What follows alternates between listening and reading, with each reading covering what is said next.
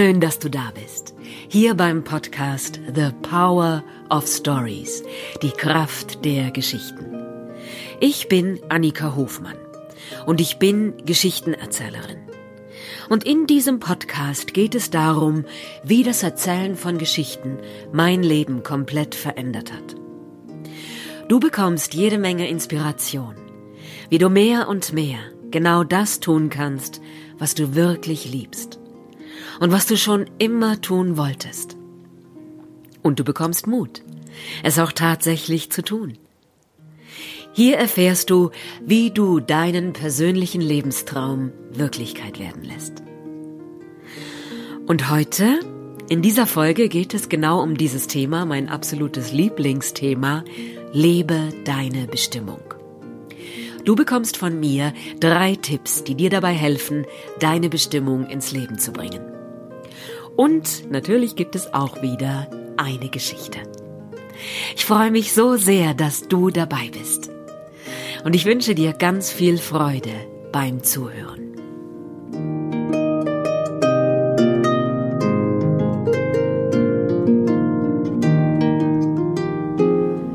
heutigen Folge geht es darum, wie du deine Bestimmung leben kannst. Und das Erste, was ich dir dazu sagen möchte, das ist, es wird kein Spaziergang.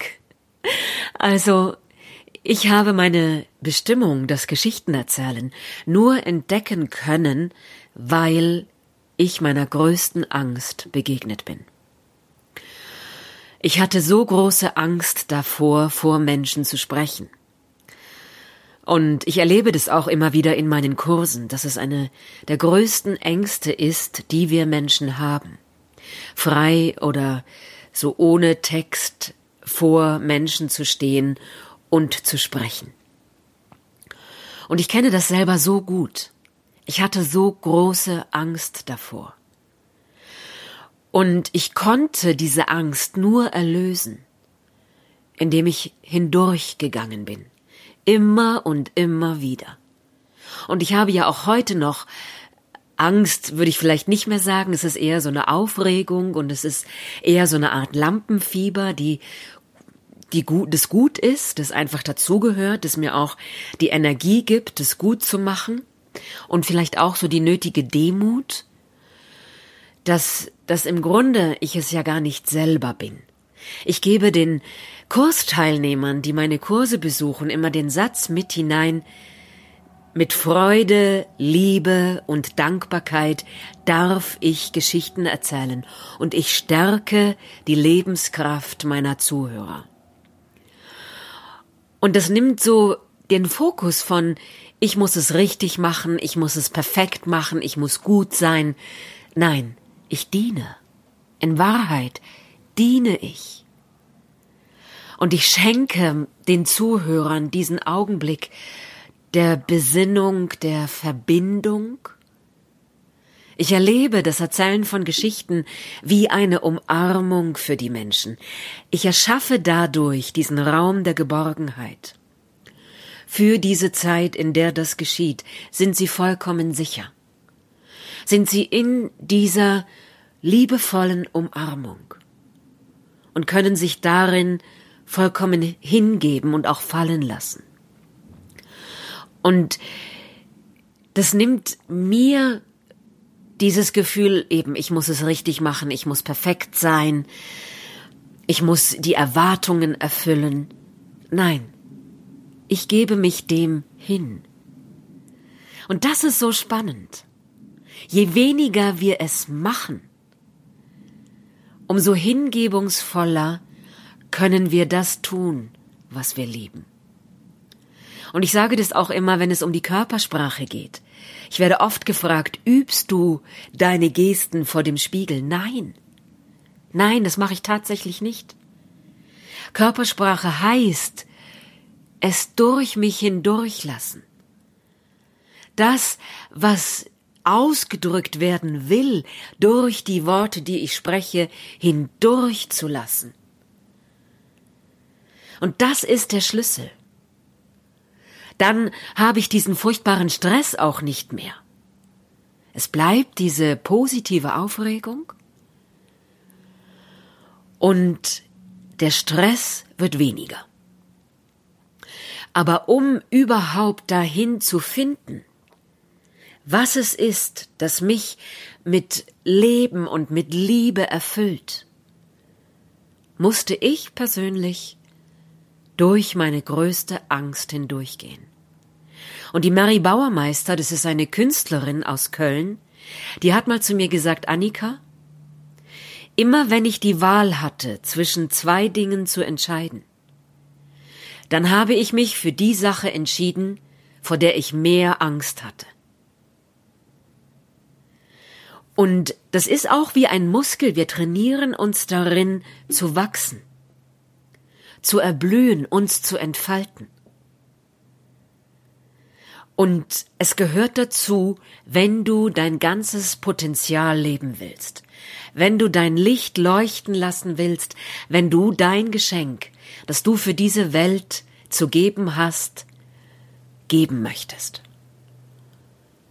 Dann braucht es diese Bereitschaft, deiner größten Angst zu begegnen und durch sie hindurchzugehen. Ich habe das oft erlebt wie so ein Feuer. Ja, da sitzt das Publikum, die sind alle bereit.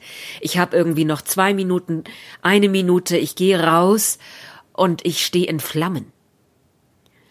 Und je nachdem, ja, wenn es eine Situation ist, die mir jetzt nicht so routiniert ist, bleibt es auch so dann stehe ich komplett in Flammen für die ganze Zeit, für diese 90 Minuten oder 75 Minuten. Und ja, deswegen werde ich irgendwie auch nicht dick. Ich verbrenne dabei so viel Energie. Aber ich gehe da wie hinein. Ich entscheide mich dafür.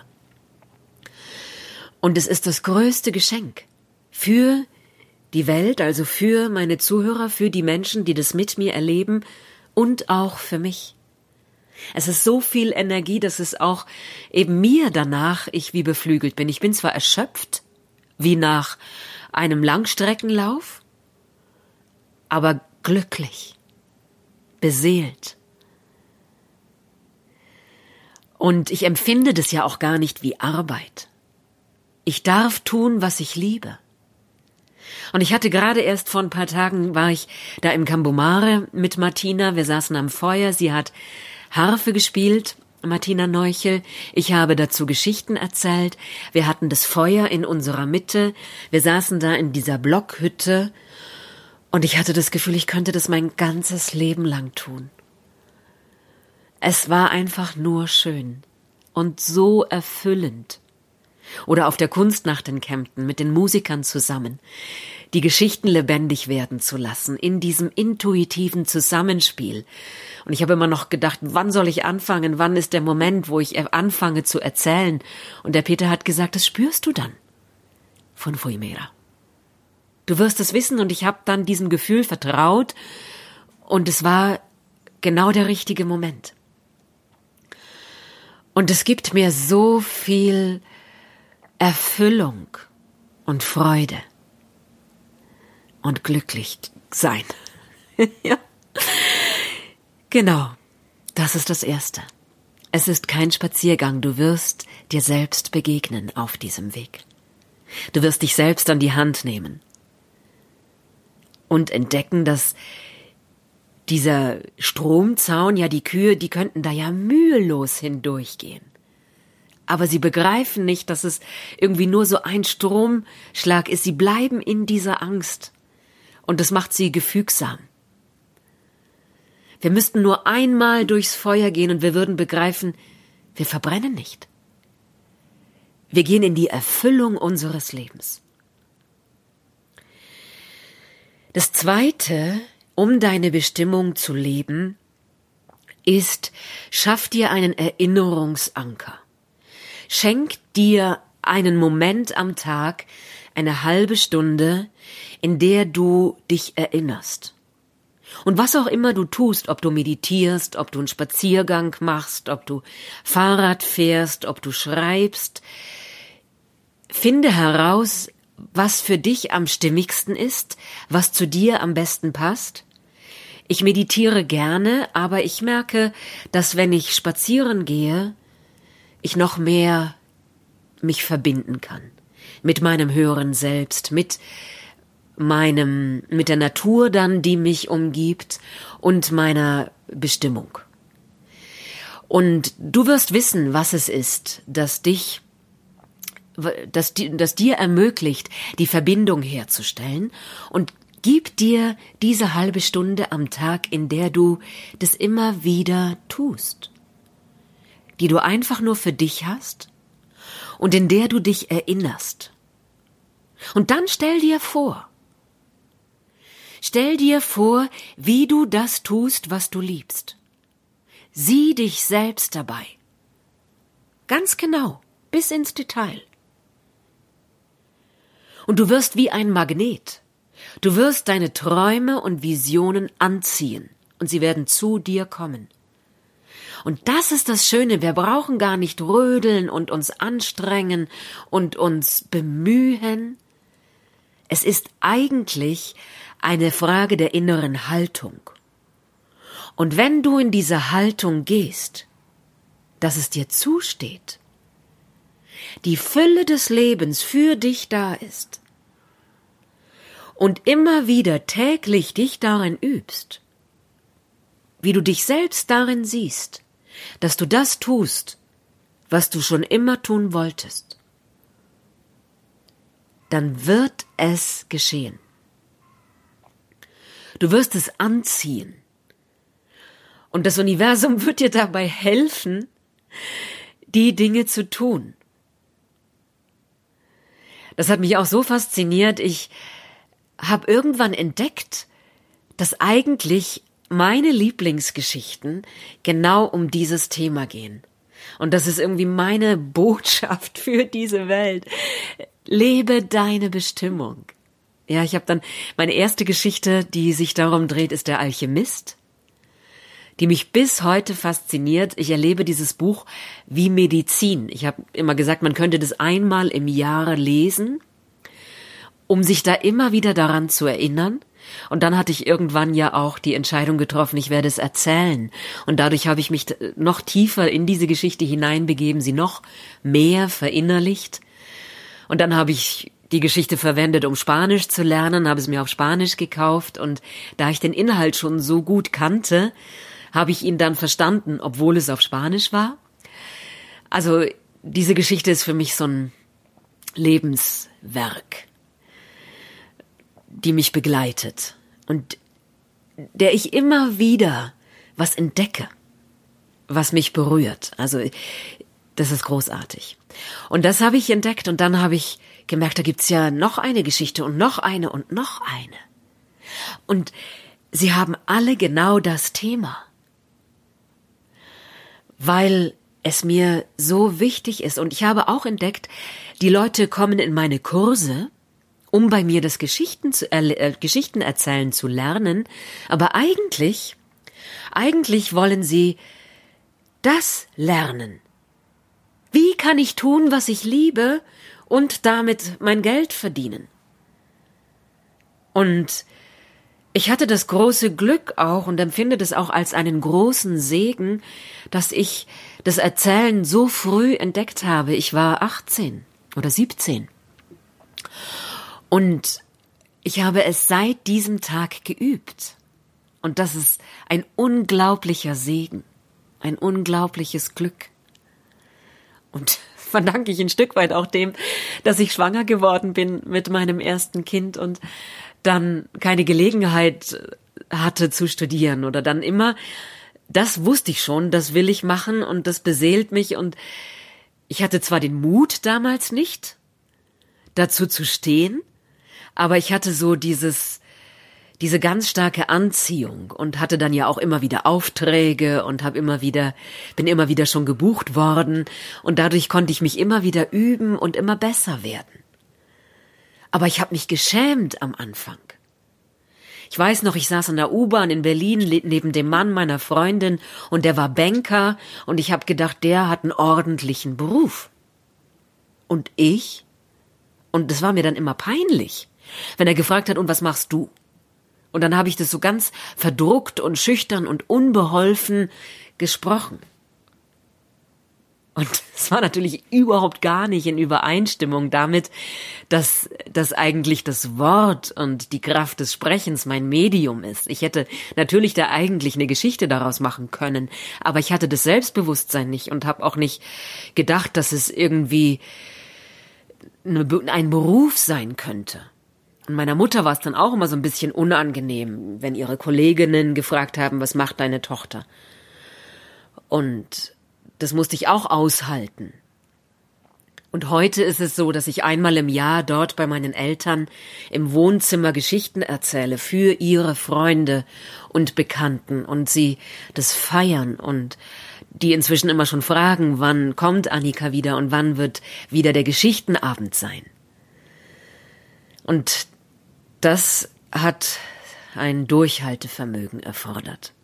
Und ich bin überzeugt davon, dass ich nur durchhalten konnte, weil mir das auch immer so viel gegeben hat, weil die Geschichten wirklich meine große Leidenschaft sind, wirklich mein Feuer. Und dann schaffen wir es auch, durchzuhalten, auch wenn alle anderen den Kopf schütteln und es für unmöglich erklären oder da nichts mit anfangen können das wendet sich. Wenn du lange genug durchhältst und dabei bleibst, wendet sich das. Und alle, die am Anfang gesagt haben, so ein Unsinn und es geht doch gar nicht und es ist doch kein Beruf, die sagen, ach, das ist ja toll. Und das ist das, was ich dir mit auf den Weg geben möchte, Schaff dir diesen Erinnerungsanker, gib dir diese halbe Stunde am Tag, in der du dich mit deiner Vision verbindest. Und gib dir dafür ein, ein Ritual. Also ich würde das auch wiederholen, wenn es für dich das Schreiben ist, wenn es darin besteht, dir das immer wieder aufzuschreiben, dann tu das jeden Tag und tu es 30 Tage lang. Es gibt Studien, die haben das bewiesen, dass wir 30 Tage an etwas arbeiten müssen, bis es sich etabliert, also bis es so ein fester Bestandteil unseres Lebens wird. Wenn wir was verändern wollen, dann haben wir am Anfang ganz viel Kraft und so eine Energie loszulegen und dann kommt irgendwann so eine Durststrecke und da müssen wir dranbleiben. Da müssen wir durchhalten. Ist auch mit der Slackline so oder wenn ich ein Instrument lernen will, es wird immer mal den Punkt geben, an dem ich eigentlich keine Lust habe.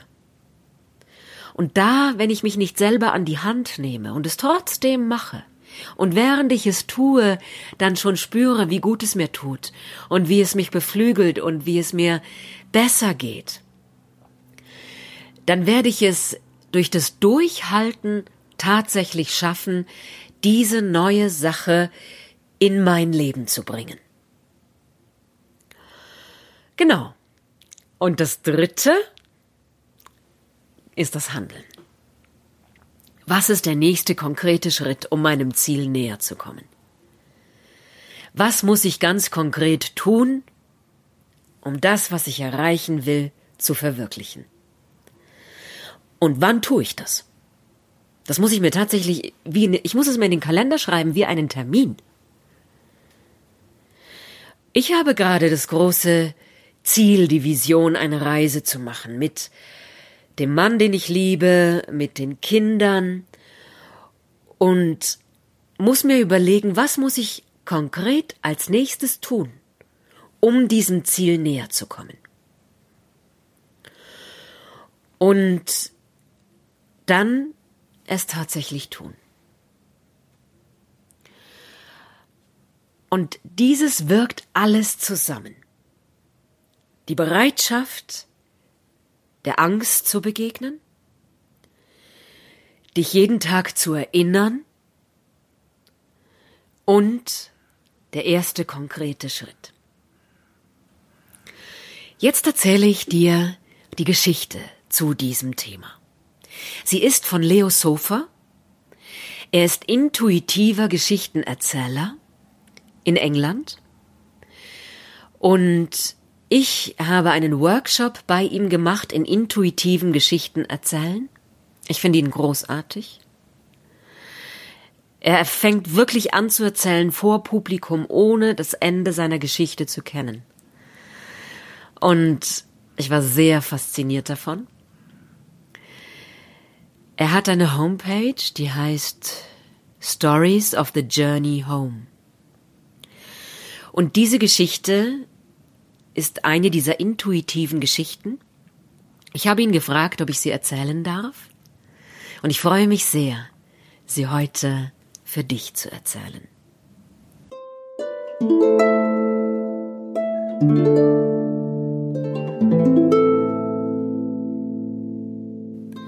John Chapman war ein Hausierer.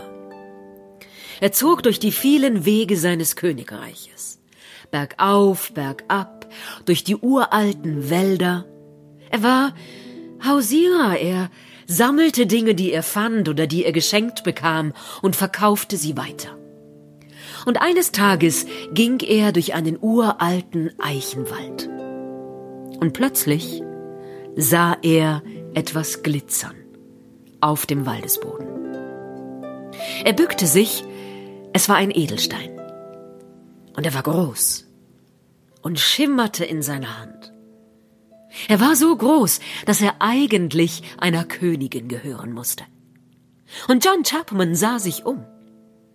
Aber er sah keinen Menschen weit und breit. Und so steckte er den Edelstein schließlich in seine Tasche und er ging seinen Weg weiter.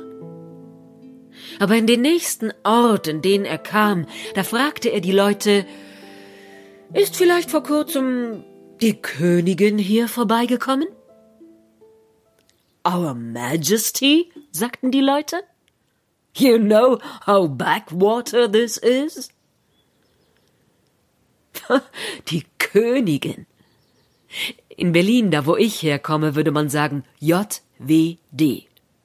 Ganz weit draußen. Wir sind hier so weit weg. Die Königin ist hier nie vorbeigekommen. Never ever. Schon gut, sagte John Chapman. Er steckte den Stein wieder ein. Und in den nächsten Orten, den er kam, da fragte er, gab es vielleicht vor kurzem einen Raubzug? Einen Raubzug? Was hast du damit zu schaffen?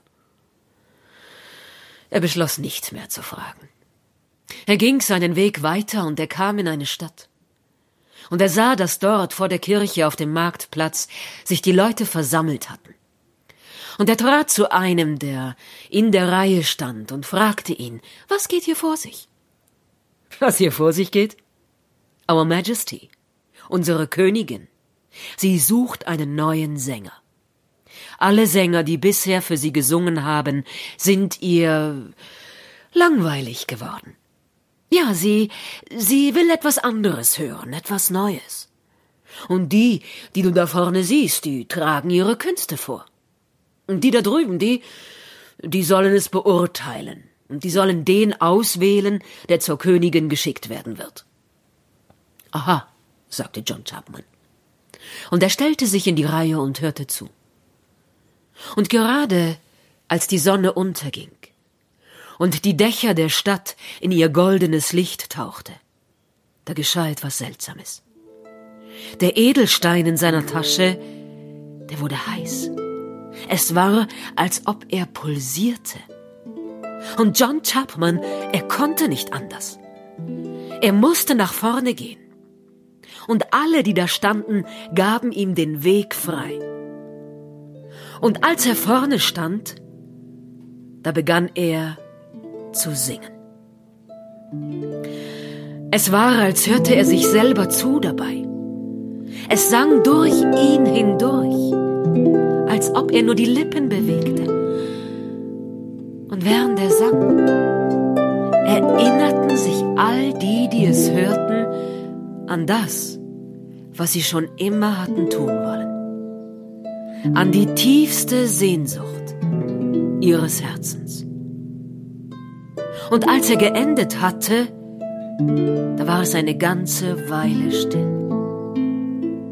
Und dann brachen die Leute in Jubel aus.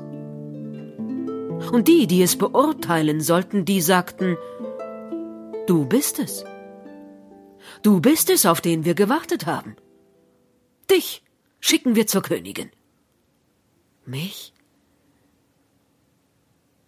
Am nächsten Tag befand sich John Chapman auf der großen Straße, die in die große Stadt führte, zum königlichen Palast. Und aus allen Himmelsrichtungen, aus allen Dörfern und Orten kamen die anderen, die auserwählt waren. Sie trugen seidene Hemden und leinene Hosen. Sie waren fein und vornehm gekleidet, und er? Er trug sein abgerissenes Hemd. Die Sohlen fielen ihm fast von den Schuhen ab. Er fühlte sich völlig fehl am Platz. Aber dann fasste er in seine Tasche, und er spürte den Edelstein darin. Und das gab ihm neuen Mut. Und so erreichte er schließlich die große Stadt und den königlichen Palast. Davor war ein Zelt aufgebaut, so ein Baldachin, und darunter saß die Königin. Neben ihr stand ein Tisch aus vergoldetem Rosenholz mit einem Tee und einem Gebäck. Und das Vorsingen hatte schon angefangen.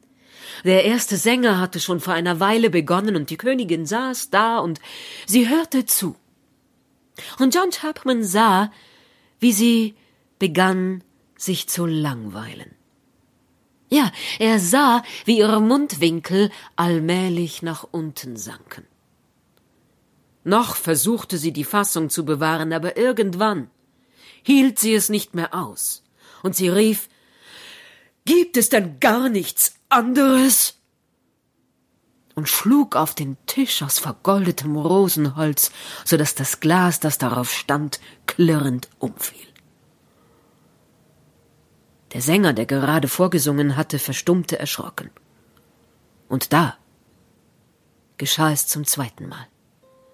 John Chapman spürte den Edelstein in seiner Tasche. Er wurde heiß, er begann zu pulsieren, er konnte nicht anders, er musste nach vorne gehen. Alle gaben ihm den Weg frei, und als er ganz vorne vor der Königin stand, da begann er zu singen. Und es sang durch ihn hindurch.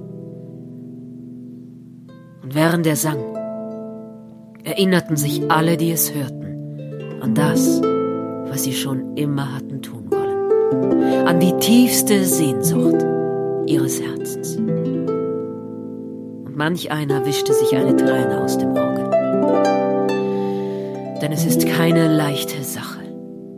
Wenn wir vor uns sehen, was wir schon immer tun wollten, und wenn wir begreifen, dass all die Jahre unseres Lebens vergangen sind und wir es nicht getan haben.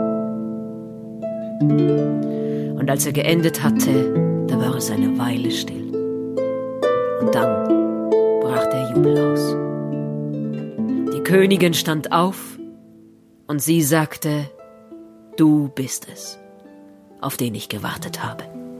Komm, folge mir. Sie führte ihn in den Palast. Sie ging mit ihm die Stufen hinauf, einen langen Gang entlang. Sie öffnete eine Tür und machte sie hinter sich und John Chapman wieder zu. Sie schob den Riegel vor, wandte sich ihm zu und sagte so. Und nun zeige mir, was du in deinen Taschen hast. Und John Chapman holte all den Schnickschnack und Krimskrams aus seiner Hosentasche heraus, den er immer mit sich herumtrug. Und dann kam der Edelstein zum Vorschein.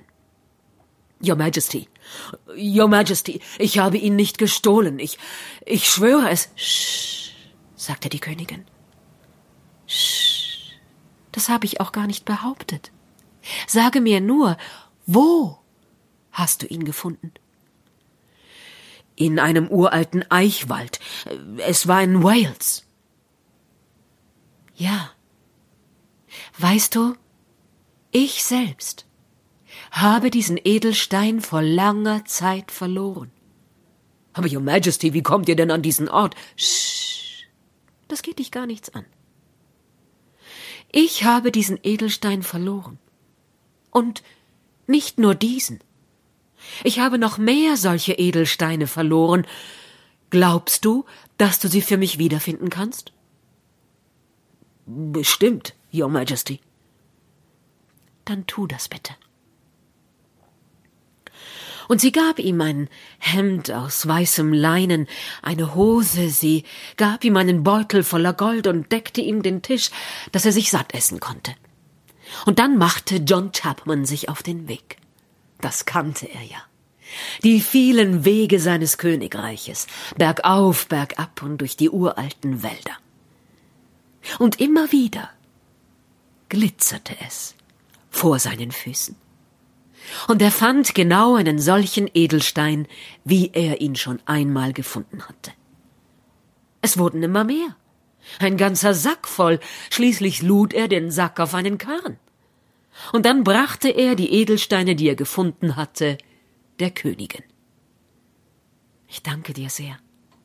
Das hast du sehr gut gemacht. Willst du mir noch einen Gefallen tun? Sicher, sagte John Chapman. Dann zieh noch einmal los und verkaufe die Edelsteine. Verkaufen? Verkaufen? Aber was soll ich denn dafür verlangen? Von den Armen verlangst du wenig und von den Reichen ein wenig mehr.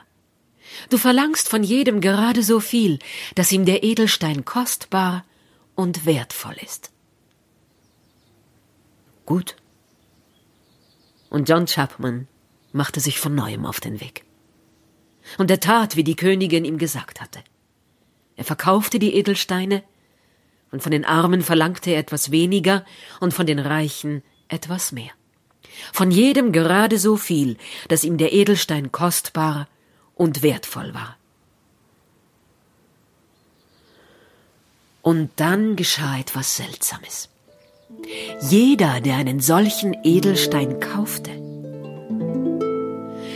begann sich zu erinnern an das, was er schon immer hatte tun wollen, an das, was er in Wahrheit liebte.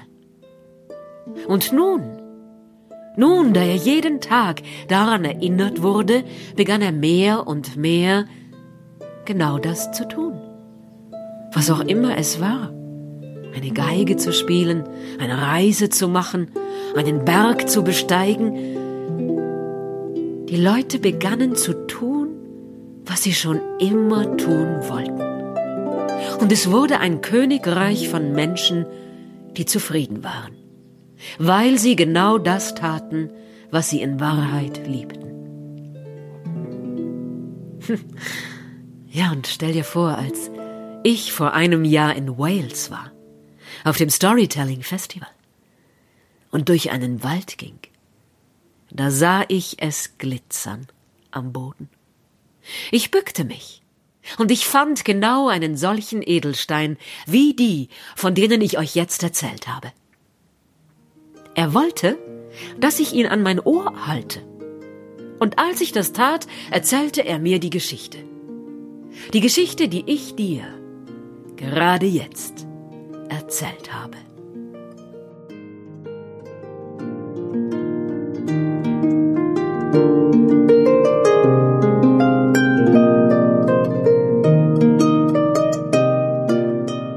Ja, das war's für heute. Ich danke dir, dass du dabei warst. Ich sende dir eine warme, liebevolle Umarmung und freue mich, wenn wir uns nächste Woche wieder hören. Alles Liebe, deine Annika.